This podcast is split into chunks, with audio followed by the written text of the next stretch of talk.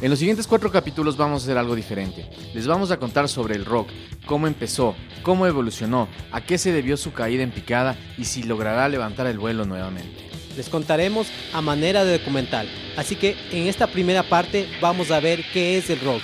Yo soy Víctor Caicedo. Y yo, Kai Menéndez, y esto es el CD Room. Comencemos. El nacimiento de la bestia. Escuchemos la definición de rock en el diccionario. Estilo musical nacido en la década de 1960 como derivación del rock and roll y que se caracteriza por el empleo de melodías y ritmos complejos con una instrumentación que se repite, básicamente la guitarra eléctrica, bajo eléctrico y teclado y batería, y con un ritmo enérgico, todo ello a menudo ligado a una actitud antiautoritaria y provocativa. El rock es uno de los géneros musicales más importantes que ha existido, atrayendo a muchas generaciones de jóvenes que lo identificaban como una expresión rebelde contra las normas sociales.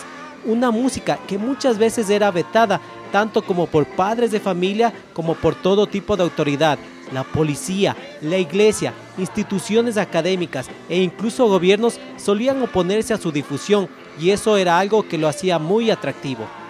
Con el pasar del siglo XX, se comenzaron a implementar en la música elementos como la electricidad y la electrónica. Hasta antes de ese siglo, los conciertos y eventos musicales eran únicos. Una vez que terminaba su interpretación, se desvanecían sin dejar rastro alguno. El uso de estos elementos permitió que se pueda grabar y reproducir música y además que instrumentos como la guitarra sean amplificados, ya que la señal que generaba era muy débil. Esto nos lleva a hablar de uno de los máximos símbolos del rock, algo que lo caracterizó desde sus inicios la guitarra eléctrica. Aunque desde 1920 ya comenzó a existir algunas versiones de la guitarra eléctrica, no fue hasta los 50 cuando marcas como Fender, Rickenbacker y Gibson comenzaron a sacar al mercado modelos de guitarras que son muy conocidas hasta tiempos actuales como la Fender Telecaster, la Stratocaster y la Gibson Les Paul. Ahí, géneros como el jazz y el blues, que son los que dieron el paso al rock and roll, ya lo empezaron a utilizar. Les Paul, la hermana Rosetta Tharpe, Lonnie Johnson, están entre los primeros guitarristas destacados. Ya en los 60, músicos como Chuck Berry, Elvis Presley,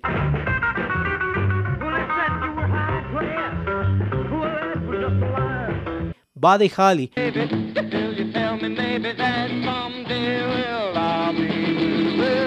Bill Haley and his Comets, los Beatles.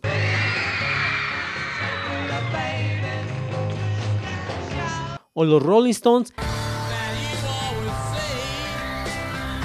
ya tenían a la guitarra eléctrica como un elemento fundamental de su sonido.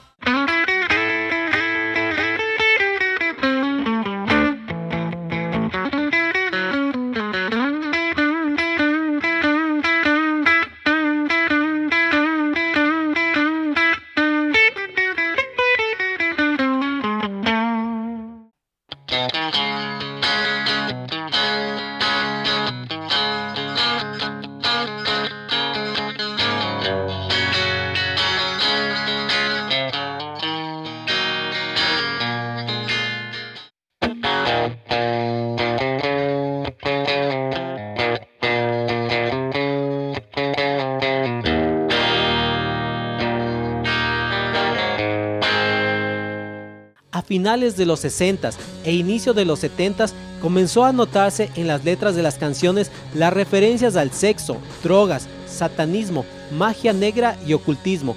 El rock rápidamente comenzó a crear subgéneros y aparecieron bandas como Black Sabbath, Led Zeppelin o Deep Purple con su heavy metal, Pink Floyd, The Doors o Cream con su rock psicodélico, Queen, Van Halen, ACDC, The Who con el hard rock y los Sex Pistols y Ramones con el punk. Nota. No es nuestra intención dejar el nombre de artistas, bandas o subgéneros del rock fuera, pero es tan amplia la lista que hemos mencionado algunos de los más importantes y conocidos. Podríamos decir que esta época es la más importante en la historia del rock. Aquí además se dan dos fenómenos que marcaron al rock, siendo estas las bases para las siguientes décadas de músicos de rock, y estas son la presencia del guitarrista a un nivel igual o más importante que el cantante. Tommy Yomi de Black Sabbath, Brian May de Queen Jimmy Page de Led Zeppelin, Eddie Van Halen de Van Halen, Angus Young de ACDC, David Gilmour de Pink Floyd y muchos más. Y se asientan también el riff y el solo para enganchar a los aficionados a guitarristas, que son los que tomarían la batuta en años posteriores, todos soñando con tocar esas frases en la guitarra como sus ídolos. En música, un riff es una frase que se repite a menudo. Se aplica para una tonada o punteo, generalmente de guitarra, que se repite en partes de la canción.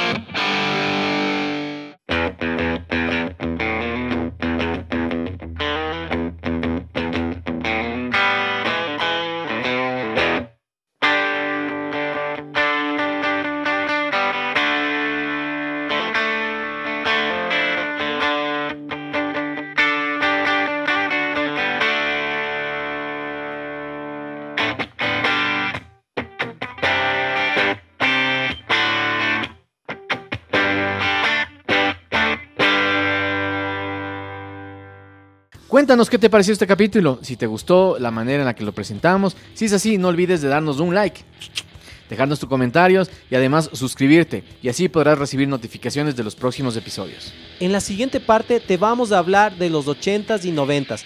Para más contenido, búscanos en redes sociales y plataformas de podcast como el CD Room Podcast. También nos puedes ver en YouTube. Yo soy Víctor Caicedo. Y yo, Kai Menéndez, y esto fue el CD-ROM. Les esperamos en una próxima. Adiós.